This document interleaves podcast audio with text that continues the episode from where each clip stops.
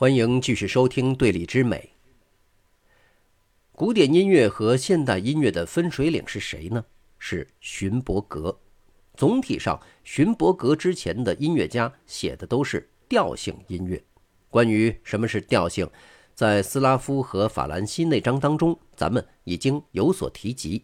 他的创作体系最早是由法国巴洛克时期的作曲家拉莫所确定下来的，是以。主和弦、属和弦以及下属和弦为主要动音的和声体系，这就像古典绘画总是以描绘自然为目标，古典音乐也一样，音乐拥有调性是不言而明的默认设置。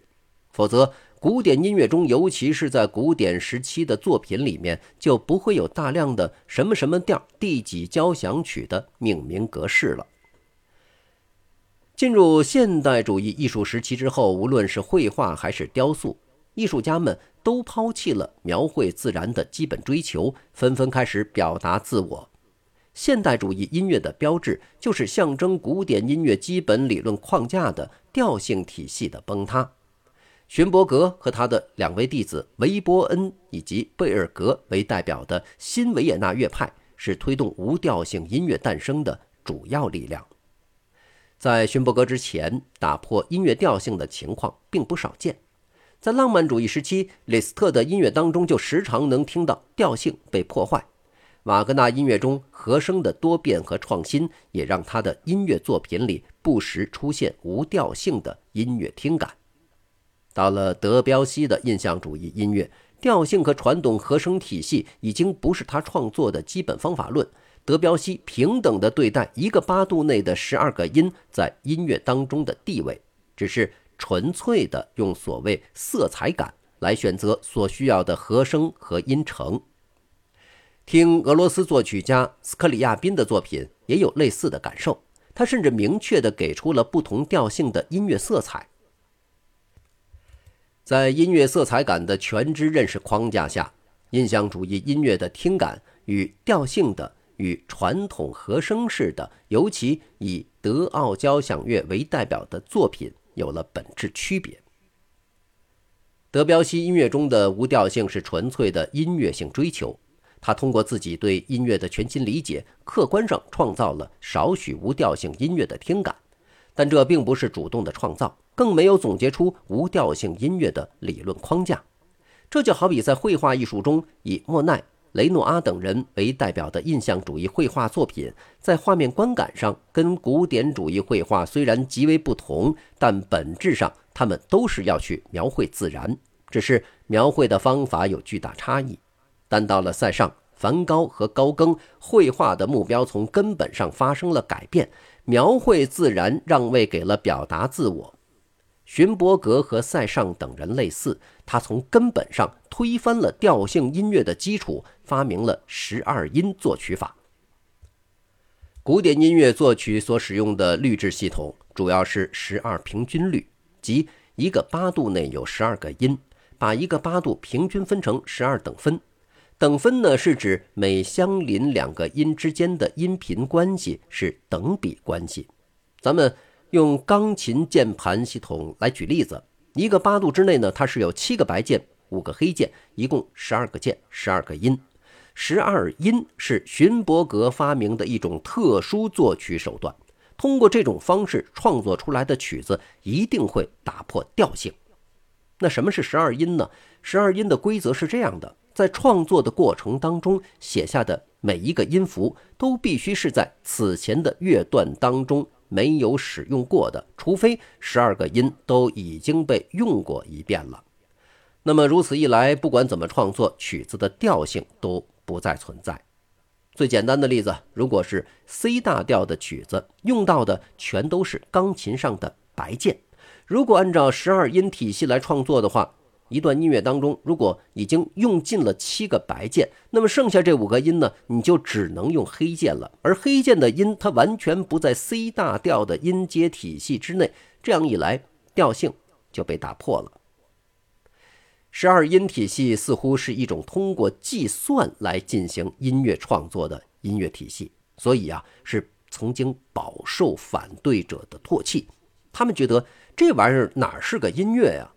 它不是发自内心的那种自然的流淌，它只是一种机械的计算。这样的看法虽然不无道理，但是荀伯格作为第一个吃螃蟹的人，用十二音创作的作品，它的创新价值极高。在十二音的基础上，荀伯格的弟子韦伯恩又发明并且完善了序列音乐，把无调性音乐的作曲方式向前再推进一层。序列音乐作曲技法呢，是把十二个音以作曲家的意愿排成一个音列，比如 C 降 E、G 降 B、D 升 C、F、A、B、E 降 A 升 F。为一个音列，那么如此一来呢，这个音列就成了这段音乐最基本的构成元素。接下来要做的呢，就是对这个基本元素进行操作。典型的有倒装，就是把所有音的顺序倒过来排列；还有所谓的翻转，相当于把乐谱颠倒过来，高音变低音，低音变高音。这一系列的骚操作呀，创造了很多新的音乐元素。再经过音高、音长。节奏等等诸多手段的修饰，一部基于音乐序列的作品就被创造出来了，并且呢，可以保证这部作品是没有调性的，因为构成序列音乐的最基本元素十二个音的排列规律，从根本上就打破了调性。因为古典音乐牢固的传统，无调性音乐从听感上是难以被接受的。总体来说。无调性音乐总给人一种奇怪的感受。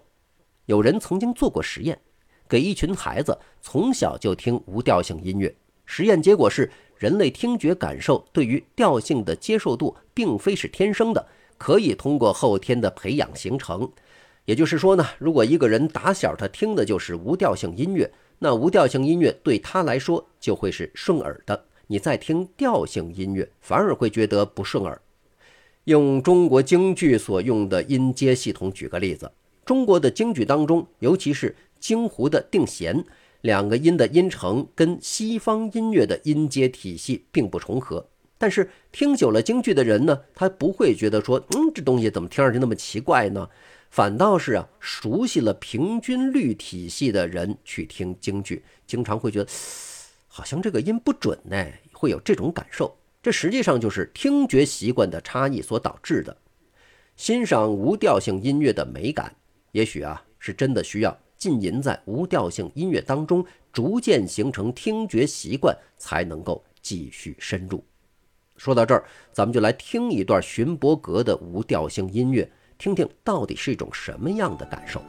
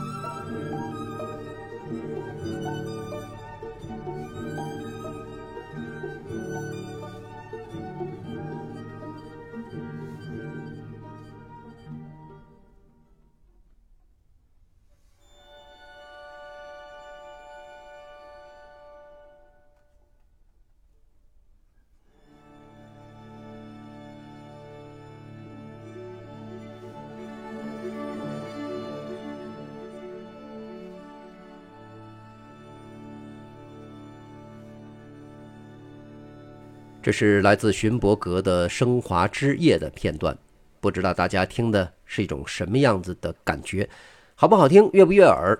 但是呢，不管它怎么样，无调性音乐为作曲家提供了一种全新的创作方式，以及全新的看待音乐的方式。十二音序列音乐无疑是更客观的一种创作方式，它独立于人类主观听觉系统而存在。一定程度上呢，揭示了音乐形而上的规律。好，咱们今天就先聊到这儿，下期节目继续聊，下期再见。